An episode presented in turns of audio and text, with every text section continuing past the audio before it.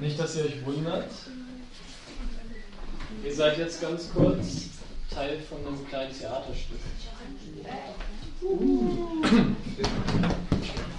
Äh, ihr müsst nichts machen, außer einfach da sein. Ihr seid doch nur bei der ersten Szene Teil von dem Theaterstück, denn wir sind in der Klasse. Wir können ja einmal alle sagen. Guten Morgen, Frau Kosch. Guten Morgen.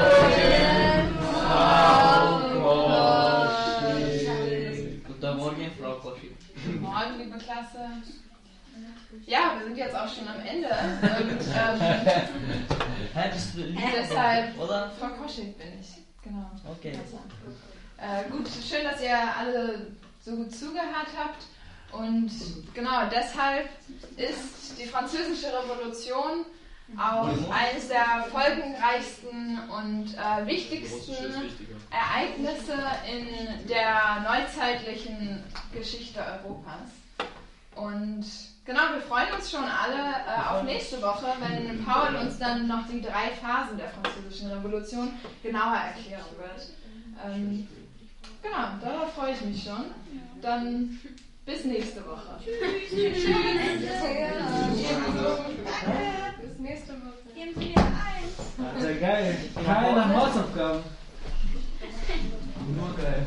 Ey, Digga, was geht heute noch bei dir? Äh, ich gehe noch kurz zum äh, Sportverein. Ah, nice. Ja, cool. Aus? Da machen wir so verschiedene Sportarten, einfach so halbe Stunde Fußball, halbe Stunde Handball. Ah. Ja, Ja, fresh. Oh ja, hätte ich auch Bock drauf. Ey, Bro, ich habe ganz vergessen, dass ich morgen das Referat halten muss. Digga, ich habe noch nichts gemacht. Ja. Äh, Ja, ja. also ich bin heute nicht beim Sportverein. Ich muss halt noch richtig viel machen. Dann, boah, auf jeden Fall viel Kraft hier. Ja, danke.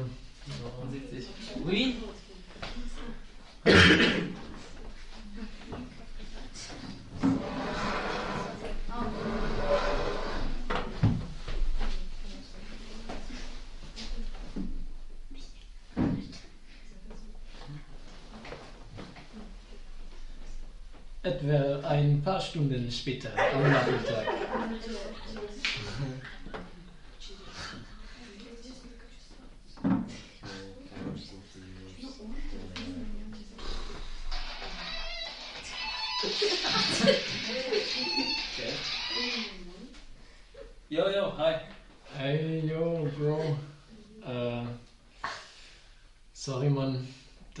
Ich störe. Ich weiß, du bist wahrscheinlich gerade irgendwie beim Training oder so. Was geht gerade bei dir? Äh, ja, ich bin gerade auf dem Weg. Ich wollte gerade rein in die Halle. Ja, ey, Digga, ich komme einfach nicht zu Rande mit meinem Referat, Mann. Ich war jetzt. Aber ich bin nach Hause, hab erstmal was gegessen, dann, keine Ahnung. Ist halt so, so viel. Ich hab. Eigentlich habe ich die ganze Zeit nur, um ehrlich zu sein, ich habe eigentlich die ganze Zeit nur Seven vs. Wild geguckt. Ich war die ganze Zeit nur bei YouTube. Ja, Digga, das fand ich auch gut so. Ja, Aber auf jeden Fall krass. Digga, ich glaube, das wird eine Nachtschicht heute, wenn ich morgen keine 6 kassieren will. Boah. Ja, vielleicht Ja. kannst du ja für mich beten oder so. Boah, das ja. Ja, Mann, ich. Also wirklich safe für. Ja, danke. Äh, Ja, Bro, dann ich will dich auch gar nicht weiter aufhalten, ne? Dann, ja, wir sehen ja, okay. Jo, Ciao, ciao.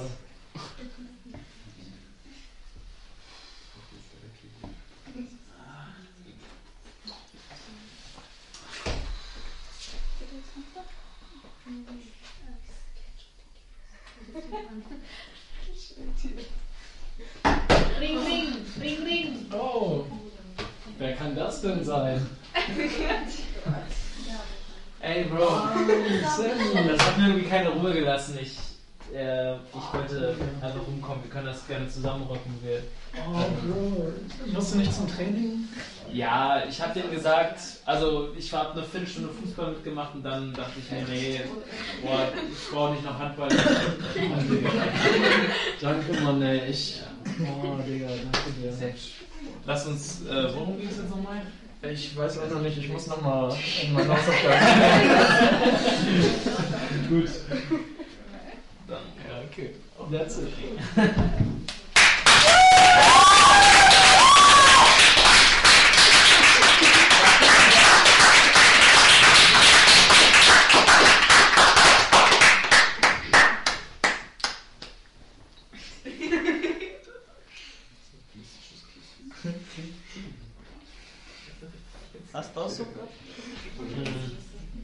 keine Hausaufgaben. Ja, ich hoffe, ihr konntet so ein bisschen dem, dem Theater folgen.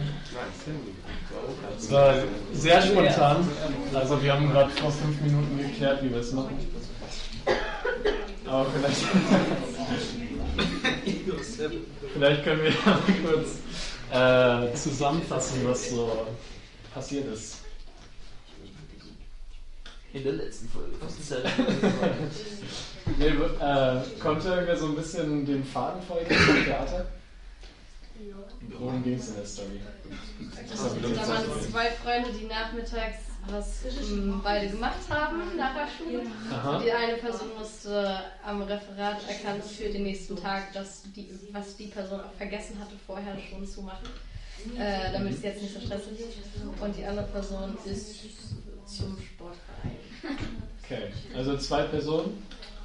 Die eine Person muss ganz dringend das Referat vorbereiten, weil das vercheckt wird. Und die andere Person ist eigentlich beim Training. Okay, und dann? Was ist dann passiert?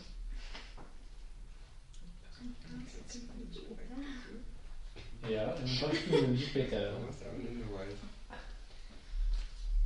Während man das Referat machen muss, hat die ganze Zeit Seven in the Wild geguckt. Ja. Okay, der, der das Referat machen musste, hat es nicht auf Kette bekommen. Und was hat sein Dude dann gemacht? Hat ihm geholfen. Der hat ihm geholfen, ja. Ähm, Paula meinte gerade schon, dass das zwei Freunde waren. Ich meine, man kennt jetzt, man weiß nicht viel über die beiden. Aber würdet ihr auch alle sagen, okay, das sind zwei Freunde? Ja, von dem, was man weiß, ja, ne? Ja. Warum würdet ihr denken, das sind zwei Freunde?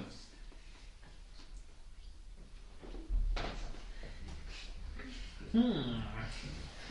Weil der eine die Nummer vom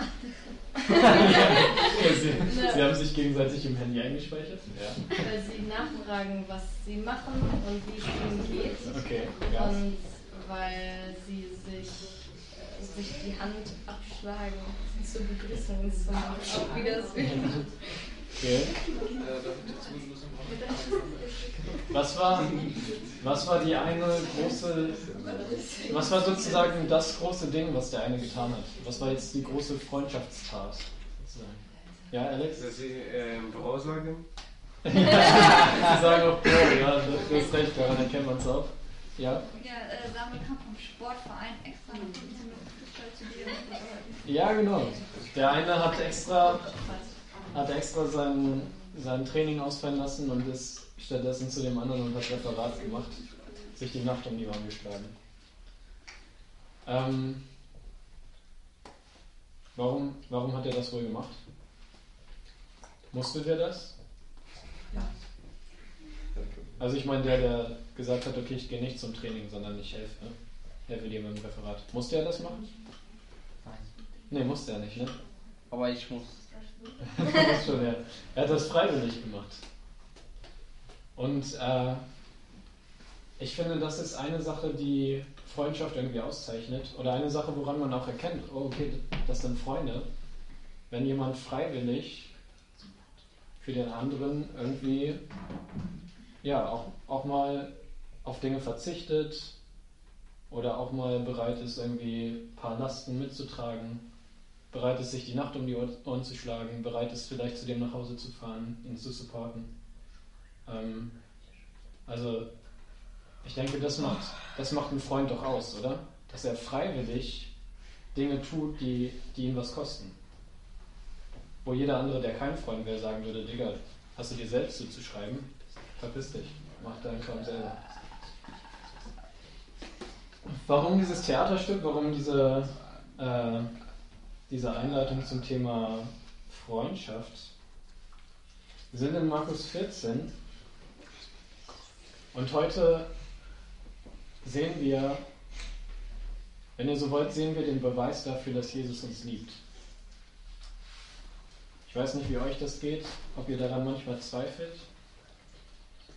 Mich hat das jahrelang immer wieder beschäftigt, dieser Gedanke, okay, liebt, liebt Gott auch wirklich mich? Wo steht das in der Bibel? Kann ich sicher sein, dass ich auch geliebt bin? Oder habe ich nicht den Bogen überspannt? So jemand wie der Pastor wird vielleicht geliebt. So jemand wie, wie die Apostel werden vielleicht geliebt. Aber dass auch ich geliebt werde? Und wie gesagt, ich finde, hier ist ein Beweis dafür, dass Jesus jeden von uns liebt, der hier ist. Ich lese die Stelle mal vor. Warum ein bisschen Licht? Oh ja, ich gehe hier zum Licht. Ist okay, danke, Vater. Nicht dann. Na gut, dann warte ich.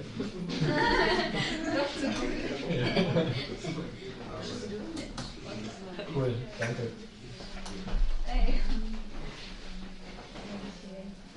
Okay. Gut. Markus 14, Vers 32. Jesus und seine Jünger kamen an eine Stelle am Ölberg, die Gethsemane heißt. Dort sagte er zu ihnen, setzt euch hier und wartet, bis ich gebetet habe. Petrus, Jakobus und Johannes jedoch nahm er mit, äh, ja, Petrus, Jakobus und Johannes jedoch nahm er mit. Von Angst und Grauen gepackt, sagte er zu ihnen, meine Seele ist zu Tode betrübt. Bleibt hier und wacht.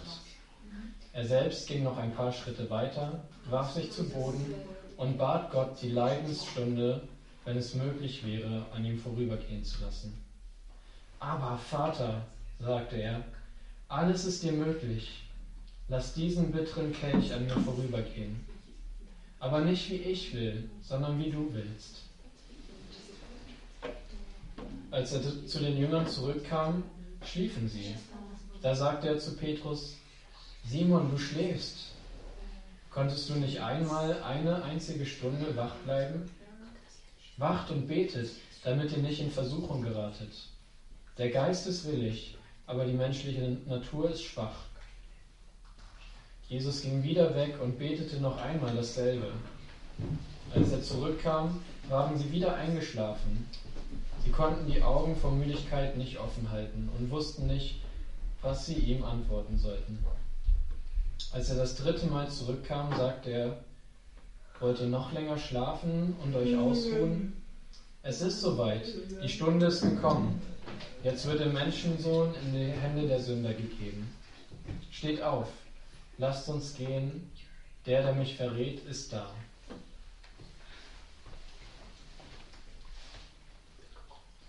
Das ist jetzt hier der Abend vor der Kreuzigung von, von Jesus. Und in, ja, in so grob einer Stunde wird er gefangen genommen und dann halt gekreuzigt. Und was macht er?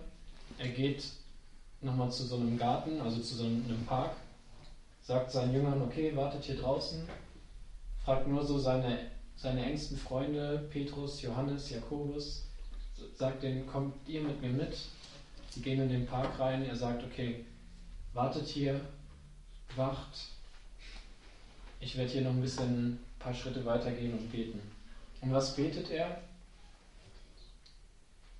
Er sagt vorher zu, den, zu, zu seinen Jüngern, ich bin zu Tode betrübt. Er hat Angst. Krass, ne? Jesus hat Angst. Wir. Und er, was meinst du? Äh, was? Was Angst heißt? Ja. Äh, afraid? Ich, ich würde sagen, was. Äh, mit wo Angst? Wovor Jesus Angst Ja. hat. Jesus wusste, dass er sterben wird. Und Jesus wusste, dass einer seiner Jünger gerade dabei ist, zu den Soldaten zu gehen und ihn zu verraten. Und dass die gleich kommen, ihn gefangen nehmen und ihn dann äh, töten werden. Er hatte aber nicht nur Angst davor, dass er einfach sterben wird, denke ich. Weil was betet er hier? Wer hat aufgepasst? Was genau betet Jesus? Oder wer hat eine Bibel und kann das nochmal vorlesen, was Jesus genau betet?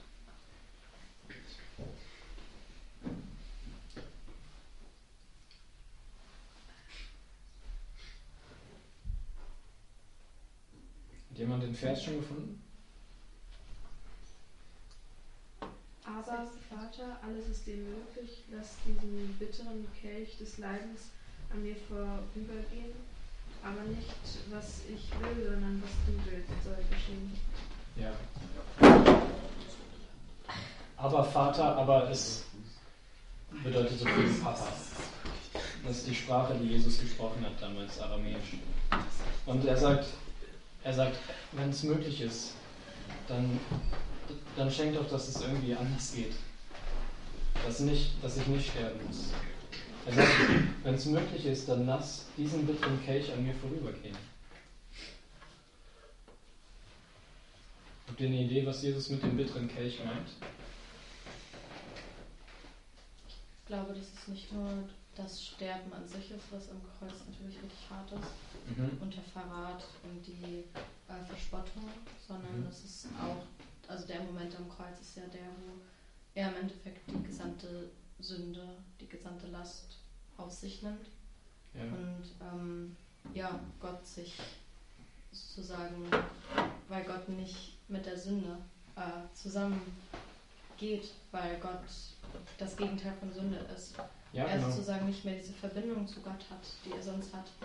Gerade Jesus, sondern er ähm, ja diesen, die, den Zorn der Sünde sozusagen spürt Mhm. und ähm, die im Ende die Strafe der gesamten Welt auf sich nimmt. Also du meinst, dass es das, das eine ist, dass er sterben wird und verachtet wird und das andere ist, äh, dass, er, dass er letztendlich die Strafe Gottes auf sich nehmen muss, den Zorn Gottes gegen unsere Sünde.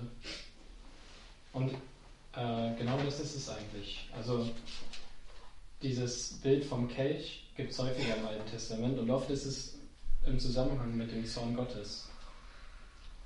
Ähm, in Psalm 75 steht, in Vers 9, der Herr hält einen Kelch in seiner Hand, gefüllt mit dem Wein seines Zorns, schäumt und von betäubender Wirkung. Und Gott schenkt allen auf dieser Erde, die ihn verachten, davon ein. Bis zum letzten bitteren Tropfen müssen sie ihn austrinken. Vorher in Vers 3 schreibt hier der Psalmist, du sagst ja, ich wähle den richtigen Zeitpunkt und dann werde ich unparteiisch Gericht halten.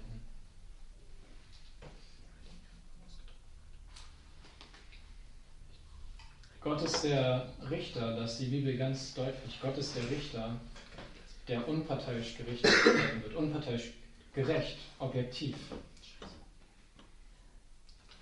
Gott hat nicht irgendwie, bei Gott kannst du nicht einen guten Eindruck machen und dann hat Gott halt so einen guten Eindruck und dann lässt er auch mal ein paar Dinge durchgehen. Gott ist nicht so ein, wie so ein Lehrer, der so seine Lieblinge hat und die Lieblinge können sich ein bisschen mehr erlauben. So ist Gott nicht. Gott ist unparteiisch. Gott ist objektiv. Gott ist gerecht. Und die Bibel ist ziemlich deutlich, dass Gott zornig ist über die Sünde von uns Menschen.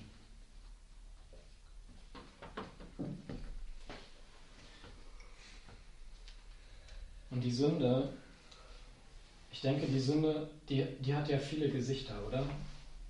Also ich kann, ich kann ein paar Sachen aufzählen und vielleicht findet ihr euch da wieder, vielleicht findet sich auch keiner da wieder. Kann, kann ich ja mal machen, keine Ahnung. Angefangen mit Lügen, äh, Hassen, ja, über Pornografie, sich betrinken, irgendwie flirty drauf sein, ähm, ja, seine, seinen Eltern nicht gehorchen, also so generell eher trotzig sein. Ähm, was kann es noch sein? Ich weiß nicht. Was meinst du? Mord? Hast du Mord gesagt? Achso, sorry. Ich dachte, du hättest was gesagt. Okay. Ja, es viele, viele Facetten kann es haben, ne? Aber Jesus sagt hier ja auch zu seinen Jüngern, zurück in Markus 14, er sagte zu seinen Jüngern, wacht und betet, damit ihr nicht in Versuchung geratet. Vorher hat er seinen Jüngern erzählt, so, ey, es, kommt, es kommen harte Zeiten auf euch zu. Der Teufel will euch schütteln und will gucken, ob ihr nicht fallt. Letztendlich ist die Sünde nämlich, ich will Gott nicht vertrauen. Ich will nicht, ich will nicht, dass Gott über mein Leben regiert. Ich misstraue Gott. Ich misstraue seinen Wegen. Ich misstraue dass das, was er gut heißt, auch wirklich gut ist. Ich glaube das nicht. Ich will lieber mein eigenes Ding machen. Egal welches Gesicht Sünde jetzt irgendwie annimmt, egal was, es, was die Sünde ist, der Kern ist letztendlich dieses Ich vertraue Gott nicht. Und ich habe keinen Bock, mich unterzuordnen. Ich habe keinen Bock, dass Gott über mir steht. Ich will Gott ganz raushaben aus meinem Leben. Ich will mein eigenes Ding machen. Und wo uns das gebracht hat als Menschen, das sehen wir ja. Und vielleicht habt ihr es auch schon in eurem eigenen Leben erkannt, was die Sünde bringt in das eigene Leben. Und deswegen ist Gott, der gerechte Richter, so zornig, hat einen, hat einen Becher, der überfließt an Zorn für seine Feinde. Und Jesus ist jetzt hier und weiß genau, diesen Becher werde ich trinken. Jesus ist hier den Abend vorher und weiß genau, ich werde morgen diesen Becher trinken. Diesen ganzen Zorn Gottes bis auf den letzten Tropfen muss ich austrinken. Damit es die anderen nicht müssen. Damit es meine, meine Kinder nicht müssen. Damit es meine Freunde nicht müssen.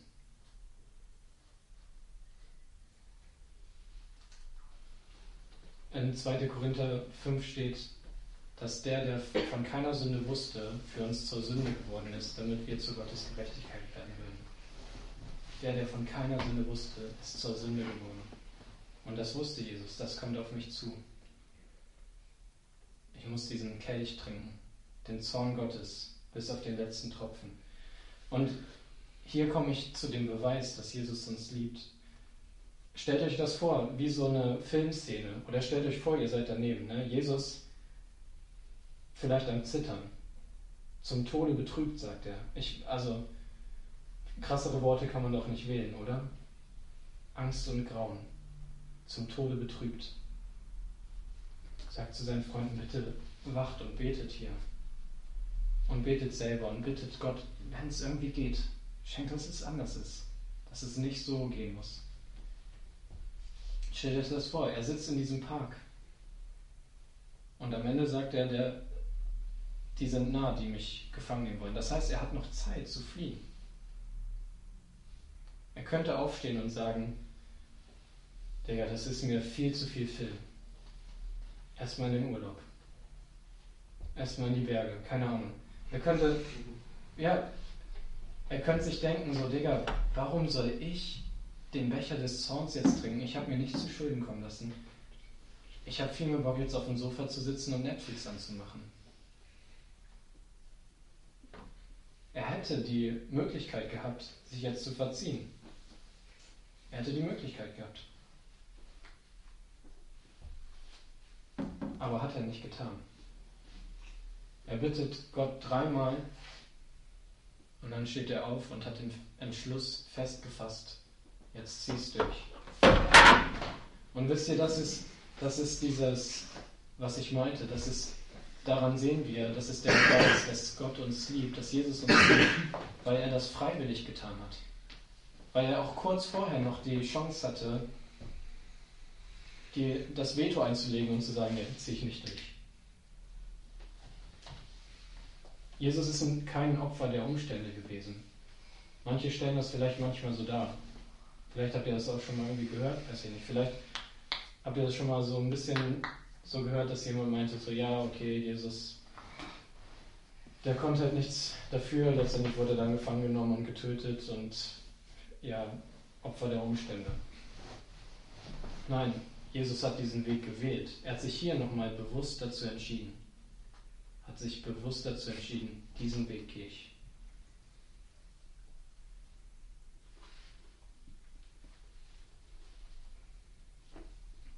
Römer 5, Vers 8 könnt ihr auch gerne nochmal aufschlagen.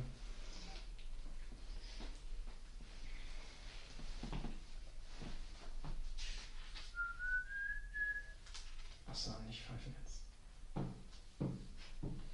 Römer 5, Vers 8. Gott hingegen beweist uns seine Liebe dadurch, dass Christus für uns starb, als wir noch Sünder waren.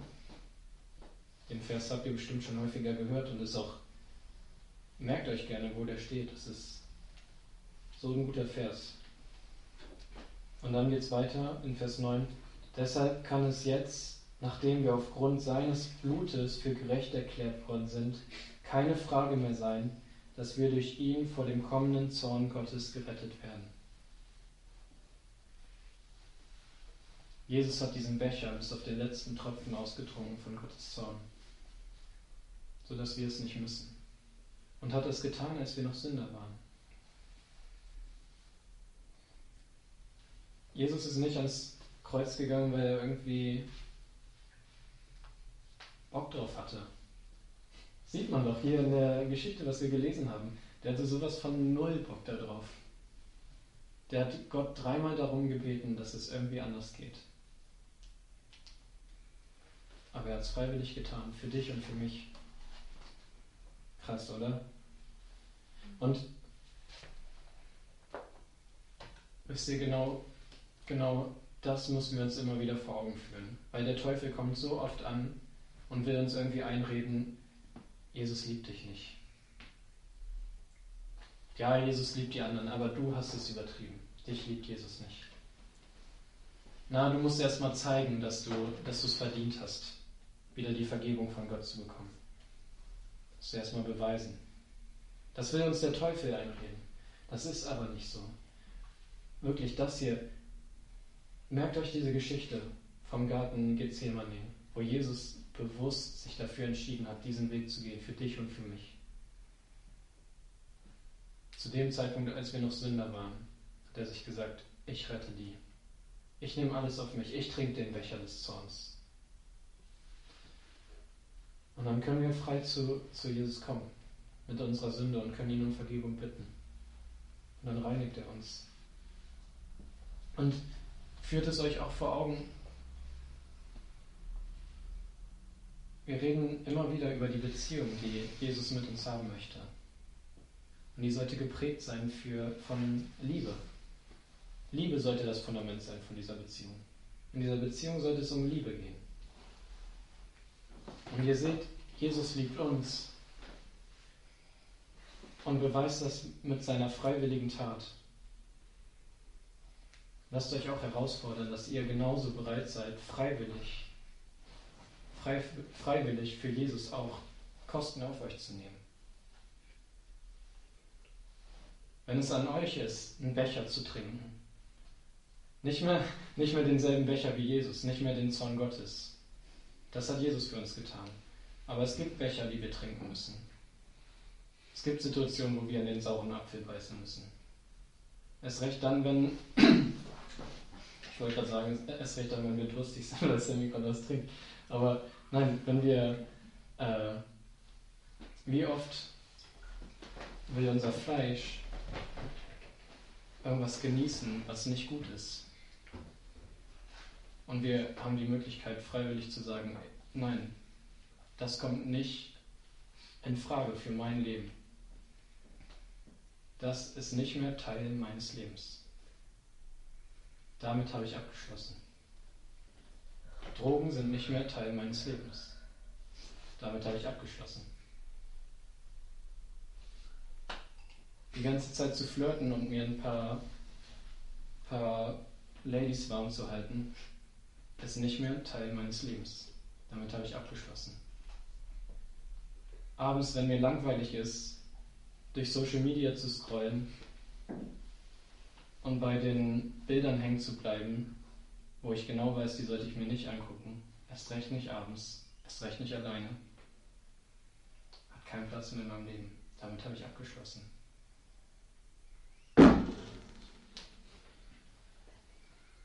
Ja, oder sowas wie am Anfang bei dem Theaterstück, ne, wenn es wirklich gefragt ist, so praktisch Liebe zu üben, jemanden zu supporten, mit Freunden, wo wir genau wissen, so, oh, eigentlich passt es mir gar nicht in Kram. Eigentlich wollte ich das und das endlich mal für mich machen.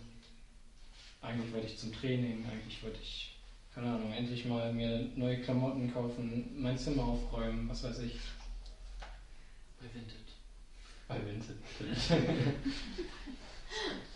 nee, ich, also, ich muss ja jetzt nicht äh, das Beispiel herausfinden, was, was ihr erkennt. Aber vielleicht legt euch der Geist Gottes ja was aufs Herz gerade, wo ihr merkt, so ja, da bin ich herausgefordert, den Becher zu trinken und das freiwillig zu tun. Dann nehmt euch ein Beispiel an Jesus. Ich will abschließen mit einem Vers aus Hebräer 12.